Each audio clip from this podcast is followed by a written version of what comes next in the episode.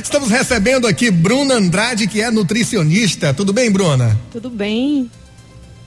Rafael Buquerque. Vamos lá, a gente vai bater um papo aqui sobre saúde, bem-estar, vida saudável e vamos saber se é possível conciliar, né, uma alimentação saudável e dar uma escapadinha de vez em quando para comer esse mocotó que Gomes tanto fala, tanto já dá água na boca aqui só de pensar.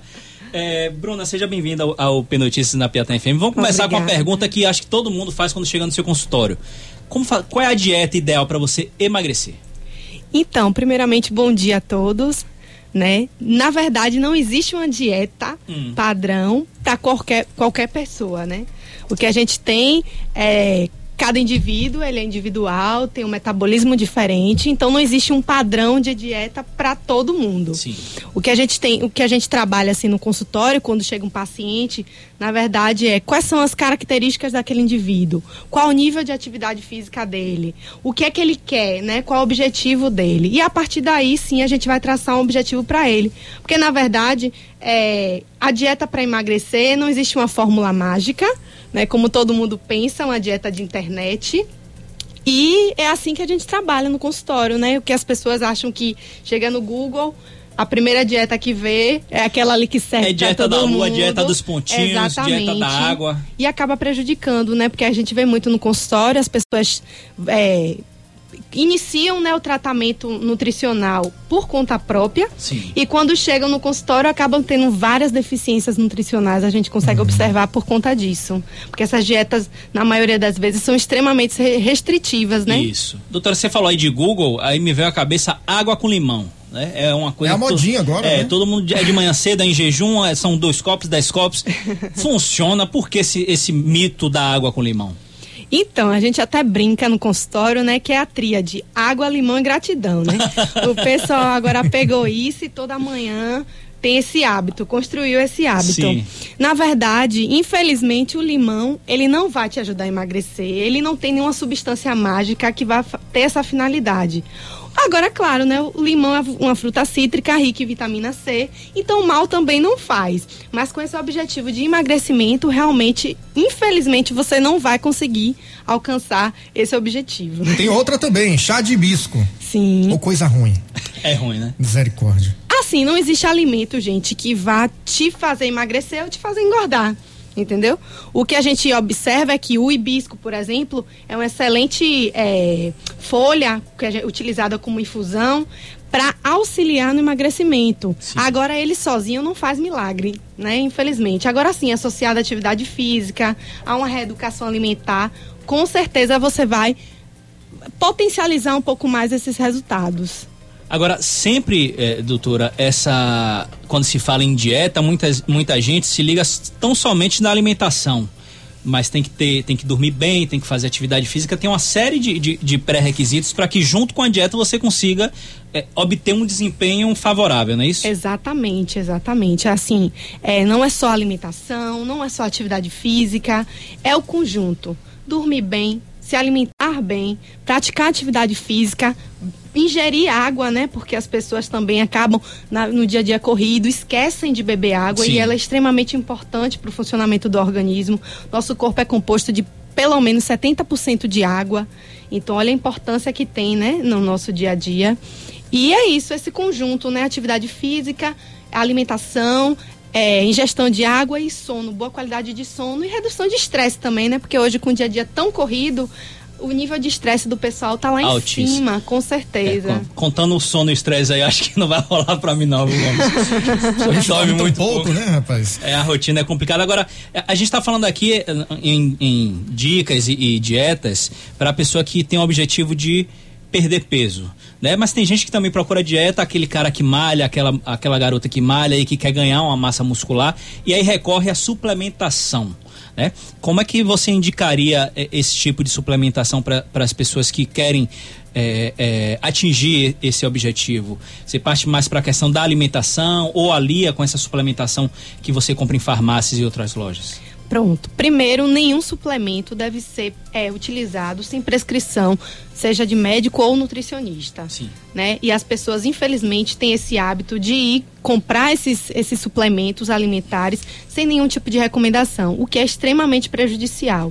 Porque é, por mais como é que eu posso dizer, por mais tranquilo que seja o seu consumo na prática, algumas pessoas têm uma certa restrição. Sim. Por exemplo, um paciente renal, ele deve ter um controle mais severo em relação à proteína. Então, esse paciente vai poder utilizar um whey protein, que é a base de proteína? Não, provavelmente não. Ou só apenas com supervisão.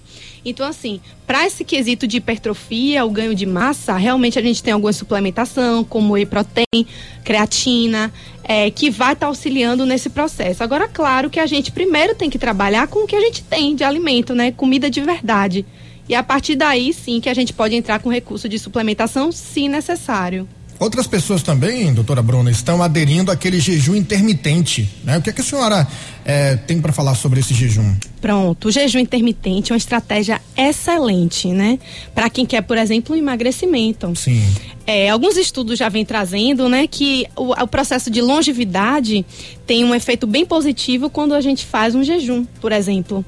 Então, pensando em, em qualidade de vida, seria sim uma estratégia legal. Agora, sabe, o problema está na questão do seguinte: o indivíduo ele faz um jejum por conta própria, na maioria das vezes, sim. e esse jejum, essa restrição alimentar, está muito associado com compulsão, um, é, episódios de compulsão alimentar logo em seguida.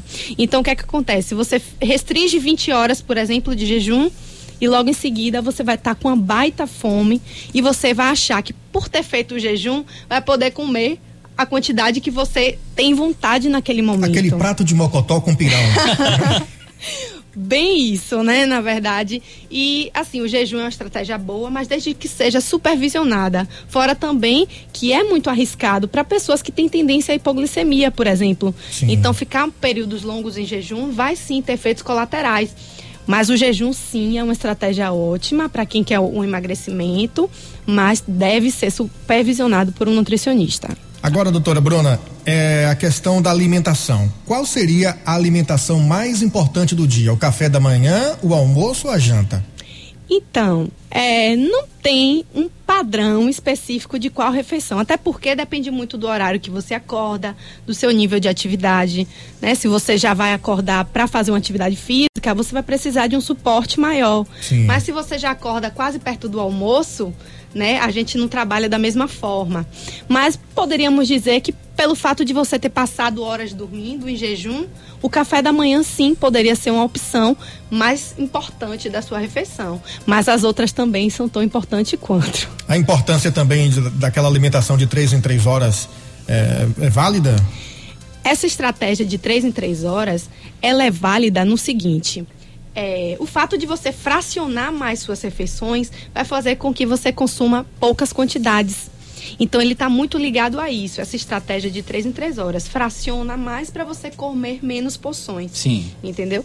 Mas não quer dizer que isso vai te emagrecer ou vai te fazer ganhar, ter um ganho de massa. O que com, emagrecimento, ganho de massa, esses objetivos está muito ligado à quantidade calórica diária e não apenas em horário. Não dá para comer de três em três horas em uma montanha, né, pois doutor? É, exatamente, exatamente. Tem um ouvinte aqui que manda o seguinte: pergunta, doutora, aí se o suco de couve com limão ajuda a emagrecer. Eu estou tomando todos os dias pela manhã um copo de 200 ml. Então, é como eu falei do limão, né? O limão, infelizmente, ele não tem esse super poder de te fazer emagrecer, mas o couve é rico em ferro, então também ruim não vai fazer. Muito pelo contrário, essa combinação de vitamina C e ferro tem uma absorção excelente. Então você pode continuar consumindo seu suco de limão. Agora, tem um porém, não com esse objetivo de emagrecimento. Claro que entra questões psicológicas também. Então a gente a, gente é, consegue, a nossa vida ela consegue ser reflexo do que a gente acredita, né? Então se você tem essa ideia de que aquilo vai te emagrecer, possivelmente você já vai estar tá associando a hábitos mais saudáveis. Então você pode vir emagrecer, mas isso faça uma retrospectiva de todos os seus hábitos. Ah, comecei a tomar o suco pela manhã, mas também estou começando a fazer uma caminhada, estou reduzindo Sim. um pouquinho a quantidade. Então você vai ver que é uma cascata de coisas que vai resultar naquilo, mas não um alimento específico. Agora, doutora, muito se fala é, que a dieta já não é mais indicada, não seria o nome indicado, seria a reeducação alimentar. Você concorda com isso? Exatamente, concordo plenamente, né? Dieta, a gente já tá, associa muito a uma restrição severa, né? Dieta. Já a reeducação alimentar, você imagina o quê? Vou reaprender a me alimentar. Sim. Então, essa sim seria a forma mais saudável de você fazer uma mudança na sua alimentação. Você não você restringir de forma muito severa, porque a probabilidade de você não conseguir aderir àquele plano alimentar é muito grande. Já quando você faz algumas modificações na sua alimentação, que a gente chama de reeducação alimentar, a eficácia disso aí já é bem comprovada mesmo e realmente uma reeducação alimentar seria o mais indicado. Daqui a pouquinho a gente volta. Estamos falando aqui com a nutricionista Bruna e você pode fazer a sua pergunta, mandar a sua pergunta via mensagem de texto, tá bom? Manda mensagem de texto aí para o nosso WhatsApp 98889 9430. P Notícias, o programa jornalístico mais ouvido da cidade. Agora oito e meia, bom dia, oito e meia, P Notícias no ar, no oferecimento de tecnologia, banco 24 horas pertinho de você, sacou? Saquei. Larco, presente milhares de postos e no seu carro. Prefeitura de Salvador. A Prefeitura de Salvador tem obras em toda a cidade, contamos com sua compreensão. E Integra, não jogue lixo nos ônibus, faça sua parte junto com a Integra. Participe do nosso programa, mande mensagem de texto aí para o nosso WhatsApp, nove oito oito oito nove noventa e quatro 30. Estamos recebendo o Bruno Andrade, que é nutricionista. E Amanda diz aqui: como faço para chegar aos 60 quilos? Eu tomo vitamina, como e nada. Peso 56, minha altura é 1,59. E aí, Bruna?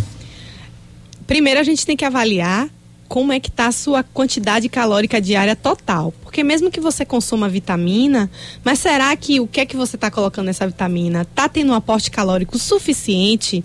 Então, para poder ter esse ganho de peso, a gente precisa dar uma elevada na quantidade calórica diária. E a partir daí, consequentemente, o indivíduo vai ter um ganho de peso, né? Então, prim o, que eu, o conselho que eu te dou é procure um nutricionista para avaliar realmente como é que está a sua alimentação, se você está tendo um consumo diário adequado para o seu objetivo, isso aí vai ser fundamental. E entrar até com suplementação, se necessário. Sim. Walter de Tancredo Neves diz aqui: gostaria de saber da Nutri dicas de alimentação para ganho de massa muscular. Exato, bem parecido, né, com a pergunta anterior. Isso. É, realmente você pode incrementar um pouquinho mais de carboidrato e de proteína nas suas refeições, né? Carboidrato a gente tem como pão, é, batata doce, aipim, macarrão, arroz, são fontes de carboidrato. E as proteínas são ovo, peixe, frango, carne, que você pode estar tá também incrementando na sua alimentação, que você vai ter um pouco mais de energia, mais disposição e, consequentemente, vai ter um ganho de peso. Joélia, ela está incomodada com a gordura na barriga. E ela quer saber como faz para perder essa gordurinha na barriga. Pronto. Compartilha da mesma aflição. É, mulheres, principalmente, é uma queixa bem comum, né? Principalmente lá na clínica Emagreci Ondina, a gente tem muito relato de pacientes que chegam até a clínica com esse intuito de gordura localizada, principalmente em região abdominal é, não existe nenhuma estratégia nutricional que você vá perder gordura localizada, seja em região abdominal ou outra região qualquer. O que a gente pode trabalhar é com perda de peso total. Entendeu? Sim. E a, agora a gente pode o quê? Associar a tratamentos estéticos locais né? Lá na clínica tem, a gente tem várias opções, com enzimas, com crio, que faz esse trabalho mais localizado. Aí você faz a, a dieta, que você perde o peso é, geral, digamos Sim. assim, e investe em um, em um procedimento, seja é, ele qual for, que vá atuar diretamente onde a pessoa deseja. Por exemplo, naquele pneuzinho aí vai atuar diretamente ali. É exatamente, é exatamente. Lá na clínica, inclusive, é, o paciente quando chega, ele passa por uma avaliação com a biomédica ou a fisioterapeuta da clínica e ela vai justamente identificar qual o melhor procedimento para atuar juntamente com a nutrição, a estética para melhorar esses resultados dessa paciente, principalmente nessa questão de gorduras localizadas, né, regiões locais. Agora tem um problema também que muita gente às vezes vai fazer aquela caminhada e não se alimenta é, direito e acaba tendo, passando mal Acontece isso muitas vezes de uma pessoa passar mal porque não se alimentou. Meu sogro esses dias mesmo, ele foi pegar um, pegou, dar uma pedalada, né? Ficou 45 ah. minutos e ele parece que tinha comido apenas uma maçã, uma banana, alguma coisa. Passou mal. A gente tem que observar o que foi que você consumiu também na noite anterior. na sua última refeição. O tempo que você passou em jejum e o que você consumiu e, consequentemente, qual atividade e o tempo de duração que você vai fazer. Para a partir daí a gente avaliar. Primeiro, também tem essa questão, né? Do o indivíduo já está acostumado a fazer aquela atividade, Sim. já é comum, o corpo dele já está acostumado a fazer aquilo, porque inicialmente tem pessoas que, ah, entrei no CrossFit, por exemplo, e aí já quer fazer duas, três horas, três vezes por dia, né? Se deixar, para poder ter um resultado mais rápido. Mas não é assim, seu corpo tem limites, seu corpo não está adaptado àquela nova realidade que você está construindo. Então é o que? A indicação que eu dou é vá aos poucos, seja na restrição, seja na alimentação, na atividade física, Sim. em tudo, né? A gente deve iniciar aos poucos, esse, dar um passo por vez. Agora, doutora Bruna, é, muito, muita gente quando faz a, a uma, tenta uma reeducação alimentar ou até uma dieta mais restritiva, é, digamos assim, recorre a alimentos naturais e aí entram as frutas. Mas você também não pode chegar e comer 15 maçãs achando que aquilo é um lanche. Porque se transforma em um tipo de açúcar também, é isso? Sim, é um carboidrato, né? Então, o carboidrato, consequentemente, depois de digerido, ele se transforma em açúcar no sangue, vamos dizer assim, de forma bem simples, para o pessoal entender. E, consequentemente, o excesso desse carboidrato, desse açúcar no sangue, vai te é, gerar um acúmulo maior de gordura, se você não tiver um gasto suficiente. Né? Então, não só carboidrato, como as, as pessoas acham que apenas o carboidrato que engorda. Mas na verdade, é, proteína também engorda em excesso, Gordura engorda em excesso, então a gente preza tanto na nutrição o equilíbrio, ah, né? Eu trabalho com a, com a, com a criatura, o meu amigo Gomes, chamada Sim. Dona Edna. Um beijo, dona Edna. Tá escutando aqui. Você falou do jejum. Ela, então bora fazer jejum. que outro dia a gente estava discutindo se o jejum faz bem ou não. Ela já mandou uma mensagem aqui. E dona Edna, ela vai pro rodízio dizendo, não, porque é proteína. E aí vai pro rodízio. É picanha, maminha, fraldinha, carne do sol, diaba quatro. Não dá, né? Não, de forma alguma, viu, dona Edna? Vamos pegar leve aí nesse rodízio, por favor. Agora, durante a reeducação alimentar, falando, falando sério agora, durante a reeducação alimentar, bate aquela vontade, um rodízio, uma vontade de uma massa, um mocotó do meu amigo Gomes aí. Todo dia ele posta aí. Nunca, nunca recebi um convite para comer esse mocotó. nunca recebi um convite, mas todo, todo, toda semana ele posta esse mocotó. Bateu aquela vontade, doutora.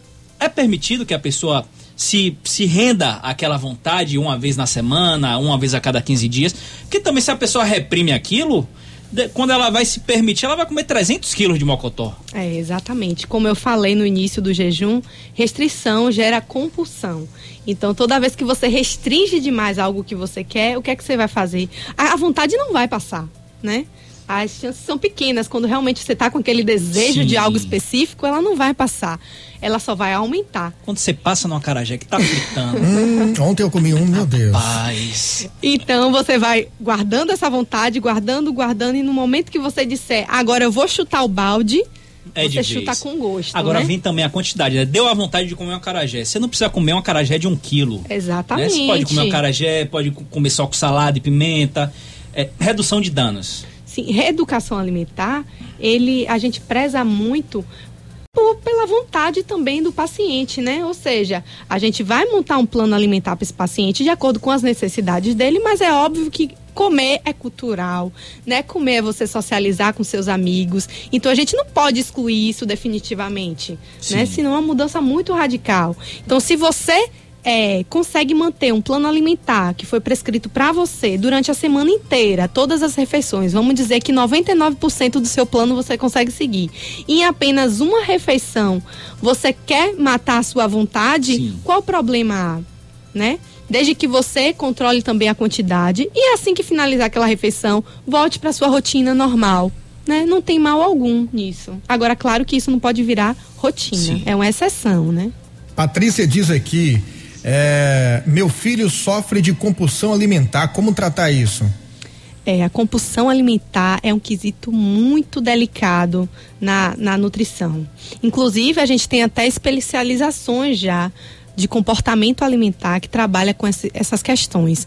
Aí, na, no quesito comporta, é, compulsão alimentar, é um trabalho multidisciplinar.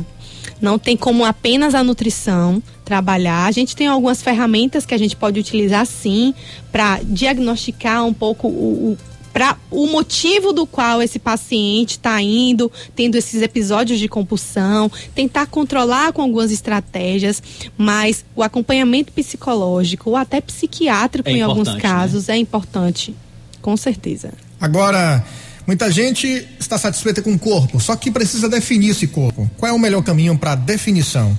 Redução de carboidrato né? Você restringir Você tem que parar um de comer macarrão, Bruna?